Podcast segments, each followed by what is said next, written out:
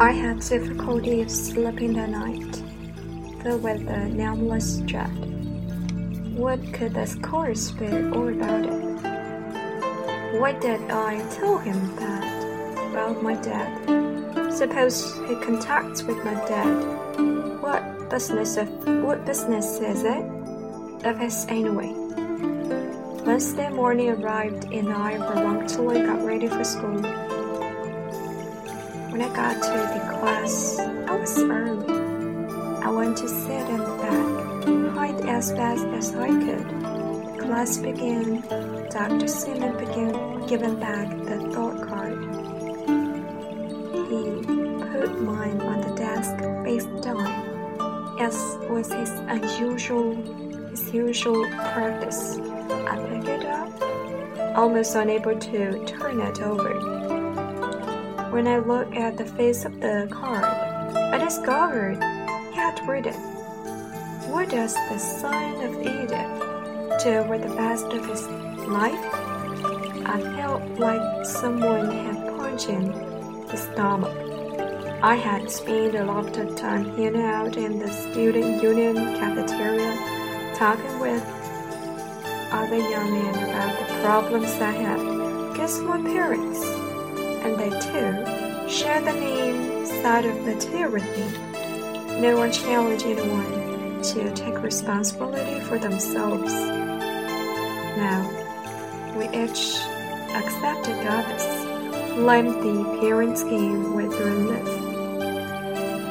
It was all our parents' fault. If we did poorly on tests, blame more.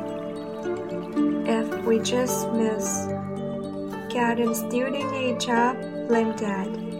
I can constantly complained about my fox, and all the guys nodded sagely. This top, this fox, who were paying the tuition would certainly interfering bunch of fools when they fatally Simmons and semi question punch that out. Right to the heart of the issue. Its problem is whose responsible are you?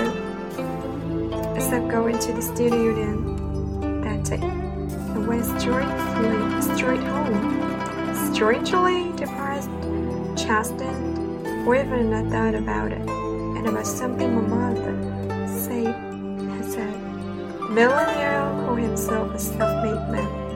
But if he gets arrested, he blames his abusive parents. I wish I could say that I experienced the magic transformation, but I don't. However, Dr. Simmons' moment was insidious.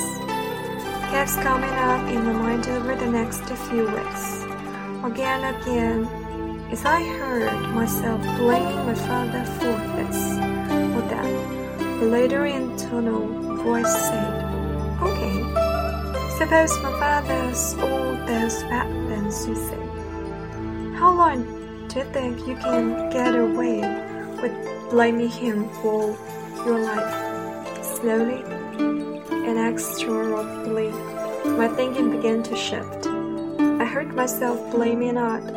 After a while, I realized that I had created the life in which I was not a central figure. I was the object of action, not the subject. That felt ever more uncomfortable than any feeling had in Dr. Simmons' class. I didn't want to be a puppet. I want to be an actor, not a rector. Progress of growth wasn't easy for easy or fast took over a year before people began to notice that I was taking responsibility for my own actions, own choices, and my own feelings. Surprised as how many grace improving all subjects of mine. I was astounded at the increase in the number, quality of my friends. It was equally astonishing how much the smarter father than. But through this process, I kept sending my thought course. Later, I took another course with a senior professor. I worked harder for him than I had in other class I'd ever taken. That thought card had more unsettling questions for thoughts. Seven years later, I was impressed at my own progress. From a struggling marginal student, I became a successful student, a successful high school teacher. I went from constant anger, constant avoidance of the necessary in my life, to become someone who is energized, excited, purposeful, and to enjoy. My relationship with my father also improved dramatically. State of controlling, now I saw him as concerned and caring, whereas don't have smooth way of parent me, but but that his intentions were very loving. The fights diminished and finally disappeared.